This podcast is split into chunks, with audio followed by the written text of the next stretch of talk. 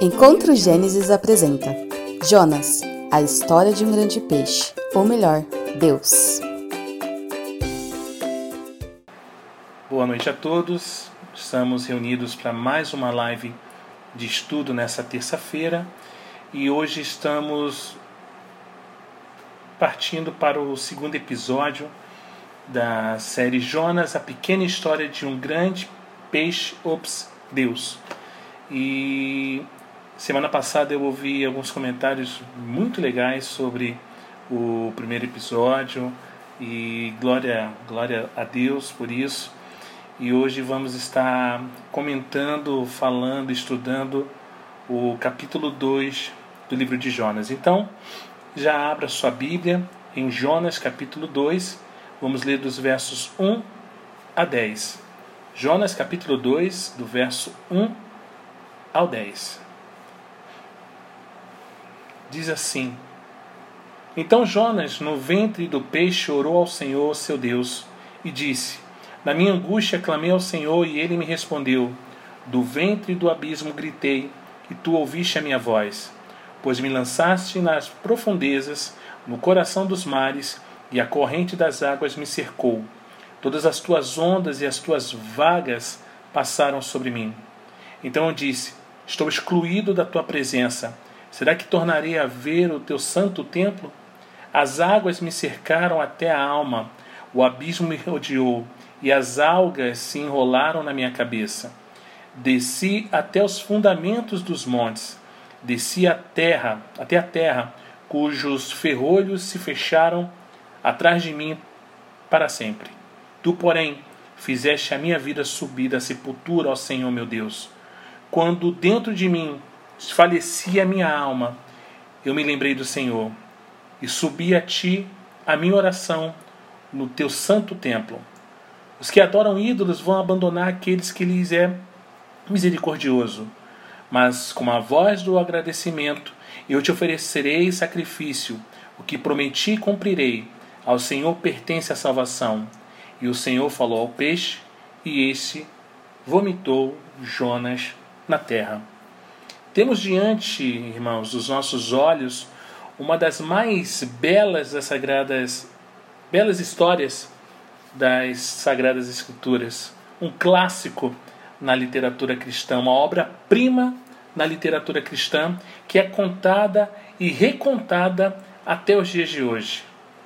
Porém, contudo, por outro lado, esse capítulo também tem sido alvo de ataques por parte dos liberais ao longo dos tempos. Dizem que é um mito, que é uma ficção, uma alegoria, que é uma parábola, ou que foi acrescentado depois da Bíblia. Mas jamais um fato histórico verdadeiro ocorrido de forma milagrosa pelo poder do Deus Criador.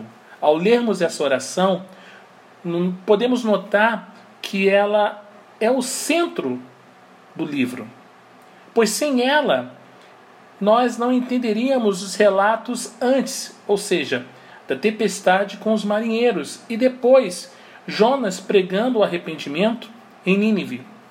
Jonas fez essa oração do ventre do grande peixe, e o Senhor o ouviu. O Senhor ouviu o seu clamor. E por causa disso, o profeta rende graças ao Senhor que lhe, lhe trouxe livramento através do peixe. Talvez para você fosse o fim. Um grande peixe te, te engoliu e você talvez ficaria desesperado, triste e acharia o fim. Mas ele agradeceu porque esse peixe trouxe livramento da parte do Senhor.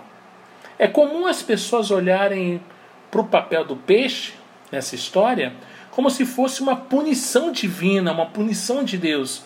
Mas na verdade, o grande peixe veio como uma bênção, como um instrumento da misericórdia de Deus para livrá-lo da morte por afogamento. Muitos teriam jogado uma boia, né? Talvez na hora que os, aqueles marinheiros jogaram ele para fora do, do navio, tivessem se arrependido, ah, vamos jogar uma boia. Porém, Deus enviou um salva-vidas muito maior Deus enviou uma boia gigante. Então ele posteriormente escreve essa oração como ação de graças pelo livramento recebido. Jonas reconhece que só o Senhor, que só ao Senhor é que pertence o livramento. Gente bonita e fofa de Deus, ao Senhor pertence a salvação. E eu quero, nessa noite, olhar com vocês para duas etapas na vida do profeta Jonas. Duas etapas em especial que o capítulo 2 é, vai nos ensinar. A primeira etapa é a descida, e a segunda etapa é a subida. Vamos falar sobre a descida. Jonas, que era filho de Amitai, ele profetizou no reinado de Jeroboão II, no oitavo século, lá no Reino do Norte. Eu comentei isso com vocês na semana passada. Seu livro é o quinto dos profetas menores. E nele, o Senhor Deus demonstra a sua misericórdia estendida aos gentios arrependidos. A misericórdia e o amor de Deus têm aspectos universais conforme a promessa feita a Abraão. E ao lermos esse livro, que é pequeno, apenas quatro capítulos, nós podemos perceber o governo soberano de Deus sobre todas as coisas. Ele é o Criador que fez o céu, a terra, o mar e principalmente o homem. Ele controla não só a natureza, mas até o próprio homem, tendo domínio sobre a vida e a morte. Por isso, Jonas não pôde escapar dos desígnios de Deus. Afinal de contas, quem pode escapar? O profeta não gostava do povo de Nínive, isso era muito claro. Nínive era a capital do malvado império assírio, que posteriormente levaria o povo de Deus em cativeiro. Este povo era um povo sanguinário, idólatra, e extremamente cruel. Então, um dos motivos para Jonas não querer pregar arrependimento era o povo. Outro motivo era o próprio Deus. Jonas conhecia bem o caráter misericordioso, amoroso e clemente de Deus. O próprio profeta revela essa verdade quando orou pela segunda vez, dizendo: Ah, Senhor, pois sabias que és Deus clemente e misericordioso, e tardio em irar-se, e grande em benignidade, e que te arrependes do mal. Não só por causa da maldade do povo, mas por causa da bondade de Deus em salvar, é que Jonas resolve fugir da presença de Deus para Tarsis ele começa descendo geograficamente da cidade de Jope, né? E lá pega um navio com destino a Tarsis, onde desce e viaja no porão do navio. Tudo isso, se observarmos bem, revela que Jonas não está apenas se afastando de um lugar para outro, mas está se afastando do próprio Deus fugir da presença de Deus e ir para bem longe da presença do Senhor era na mente dele a solução mais prática e fácil para não cumprir com o seu chamado missionário. Mas quem pode fugir de diante do Senhor? Você pode? O salmista no Salmo 139, do verso 7 ao 10, diz assim: Para onde me ausentarei do teu espírito? Para onde fugirei da tua face? Se subo aos céus, lá estás. Se faço a minha cama no mais profundo abismo, lá estás também. Se tomo as asas da alvorada e me detenho nos confins dos mares, ainda lá me haverá de guiar a tua mão, e a tua destra me susterá. Jonas, irmãos, havia feito sua cama no fundo do navio, lá no porão mas até ali ele não estava oculto aos olhos de Deus. O patriarca Jó disse: Bem sei eu que tudo podes, e nenhum dos teus planos pode ser frustrado. Quem era Jonas para dobrar e desfazer os planos de Deus? Que homem pode aniquilar os decretos de, do Senhor? É o Senhor quem dobra a vontade de Jonas. Aqui vemos claramente a negação da falsa doutrina do livre-arbítrio, onde diz que o homem possui uma vontade livre que nem Deus é capaz de violá-la. E nesse texto prevalece a vontade de Deus e não do profeta. E aí? Cadê o livre-arbítrio nessa hora? Vemos a soberania de Deus na grande tempestade que se levantou. Também usando o sistema de lançar sortes que caiu em Jonas e o grande peixe. É do porão que ele é jogado no mar. E estando no mar, ele desce ainda mais para as profundezas do abismo. Lá Deus revela sua misericórdia quando lhe envia um grande peixe. Não estou falando que é baleia, estou dizendo que é um grande peixe para engoli-lo e salvar a sua vida da morte. Eu acho que talvez essa, essa história tenha inspirado os estúdios da Pixar quando fez aquela, aquele trecho do Procurando Nemo, onde o pai e a Dory são abocanhados, ali no caso, por uma baleia. Talvez essa cena com Jonas tenha inspirado esse pessoal. E no texto diz: E esteve Jonas três dias e três noites no ventre do peixe. Isso se deu quando ele estava no profundo do coração dos mares.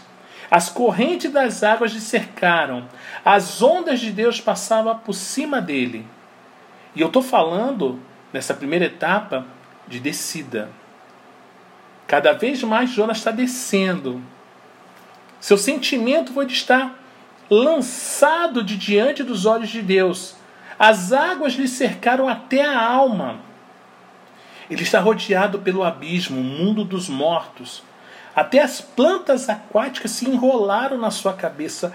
Olha a situação. Ele desceu até a região onde estão os fundamentos dos montes, o mundo dos mortos, Sheol. Os portões desse mundo tenebroso já estavam fechando os seus ferrolhos sobre sua cabeça. Porém, o Senhor é livramento, é salvação. E a cena começa a mudar.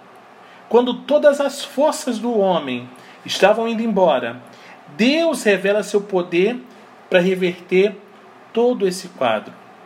O peixe não veio como punição, como já sabemos, mas veio como salvação, como livramento.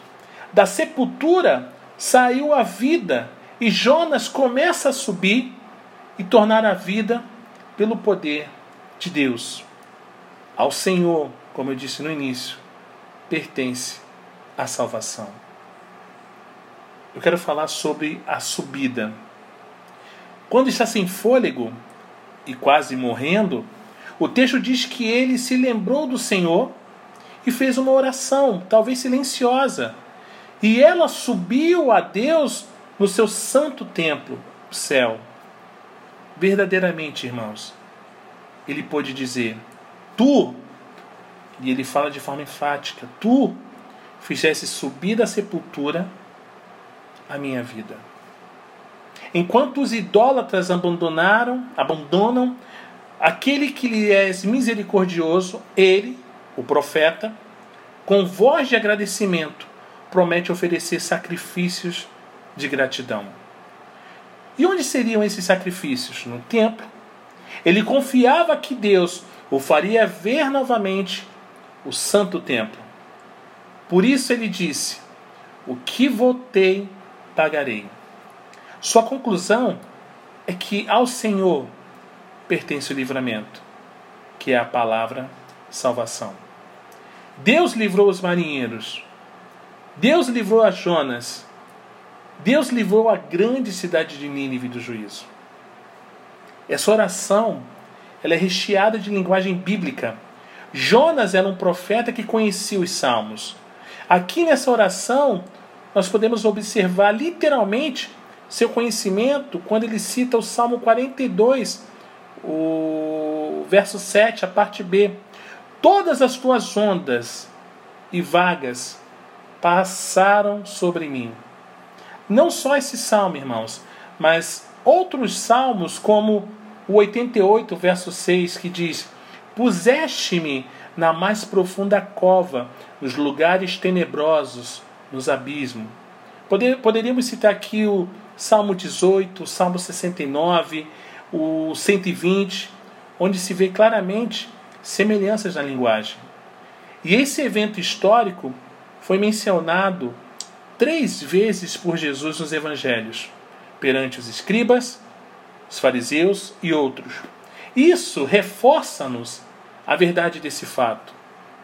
Pois se Jonas não existiu, então Jesus se enganou. Talvez os liberais não tenham percebido isso. Então Jesus se enganou? Ah, não, era uma parábola de Jesus, mas ele não fala sobre isso. Na verdade, Jonas de fato existiu e Cristo ratificou tal acontecimento. Existem vários paralelos entre esses eventos e o ministério e vida de Cristo. Eu quero citar aqui alguns. Tanto Jonas quanto Cristo têm uma comissão especial. Jonas tentou fugir, Jesus foi até o fim. Jonas é desobediente, mas Cristo obedeceu perfeitamente em tudo no nosso lugar. Jonas clamou e foi ouvido, mas Jesus clamou e foi abandonado por seu Pai na cruz, para que nunca mais pudéssemos ser abandonados. Jonas passou três dias e três noites no ventre do grande peixe. Jesus passou três dias e três noites no ventre da terra e ressuscitou com poder e grande glória para nossa justificação. Quando lemos o Evangelho de São Mateus, capítulo 12, dos versos 38 a 42, observamos os escribas e fariseus replicando a Jesus: Mestre, queremos ver de tua parte algum sinal. Agora, observar a resposta de Cristo é demais. Uma geração má e adúltera pede um sinal. Esse pedido de um sinal era simplesmente inacreditável em face das demonstrações que Jesus tinha acabado de fazer. Jesus não realizava milagres a pedido para satisfazer a curiosidade pública. Ele realizava os milagres para a glória de Deus. Ele não era aquele que ficava numa praça esperando alguém ofertar alguma coisa e ele lá, vou fazer um milagre. Vamos lá. Não! Tudo era para a glória de seu Pai, tudo era para a glória de Deus. Jesus faz uma relação entre sua ressurreição com a história do profeta Jonas no ventre do grande peixe. Assim como Jonas esteve três dias e três noites no ventre do peixe, assim será com o filho do homem. Ele não fez nenhum milagre, mas respondeu se apoiando nas escrituras sagradas do Antigo Testamento. Ele traz mais luz para aquele acontecimento na vida do próprio Jonas, do próprio profeta. O autor do livro profético de Jonas estava narrando algo que aconteceu de fato e que se aplicaria muito tempo depois na vida de Cristo. Ou eles criam na palavra de Jesus e no evento de sua ressurreição, ou de nada iria adiantar chover milagres à vista deles. Assim, a ressurreição de Cristo foi o maior sinal de todos e era uma prova de que o reino havia chegado através de seu grande rei que venceu a morte. Glória a Deus. Em outras palavras, Jesus estava lhes mostrando que de nada adiantava curar cegos, mudos, paralíticos, leprosos ou até mesmo ressuscitar mortos se eles não crescem na ressurreição. E logo após, Cristo fala do juízo e da pregação. Jonas pregou e houve arrependimento e o juízo não veio. Agora, o filho do homem está pregando aquela geração má e adúltera. E qual será o resultado? Se todos eles não se arrependerem com a pregação de quem é maior do que Jonas, eles serão condenados. Naquele dia, até os ninivitas se levantarão contra a geração que rejeitou a pregação de Jesus. Jesus diz a eles: Eis aqui, eis aqui, está quem é maior do que Jonas. E por que Jesus é maior do que Jonas? Porque ele era perfeito em sua obediência à missão que recebeu de seu pai. Porque todos os profetas falaram dele, mas seus ministérios passaram e foram imperfeitos. Cristo é o profeta de Deus que trouxe a mensagem definitiva de salvação para nós. Porque ele também é igual em poder ao Pai, e criando também o céu, a terra e o mar. Foi ele que acalmou o vento e o mar com sua ordem gloriosa. Ele pôde andar por cima do mar. Ele, diferente de Jonas, morreu e venceu a morte com a própria morte, ressuscitando ao terceiro dia com poder e grande glória. Jonas retornou à terra firme, sendo vomitado pelo peixe, mas depois morreu. Jesus vive, vive e vive. Sua pessoa, obra, vida, sua pregação, seu caráter, seu amor, sua misericórdia, sua infinita e maravilhosa graça distingue claramente que Jesus é maior do que Jonas. E nessa grande verdade, a da ressurreição de Cristo, é que a igreja está firmada e pode confessar sua fé com as palavras do credo apostólico: ao terceiro dia ressurgiu dos mortos. É na, na ressurreição de Cristo que temos a base da nossa ressurreição presente, o novo nascimento e a futura, porque ele venceu a morte, o mundo e o diabo e trouxe salvação a nós gentios. As melhores notícias que o mundo já ouviu vieram de um túmulo. A sepultura vazia é o berço da igreja porque sua ressurreição é o amém a todas as suas promessas. E novamente eu digo e reafirmo: ao Senhor pertence a salvação. Amém? Que Deus nos bendiga.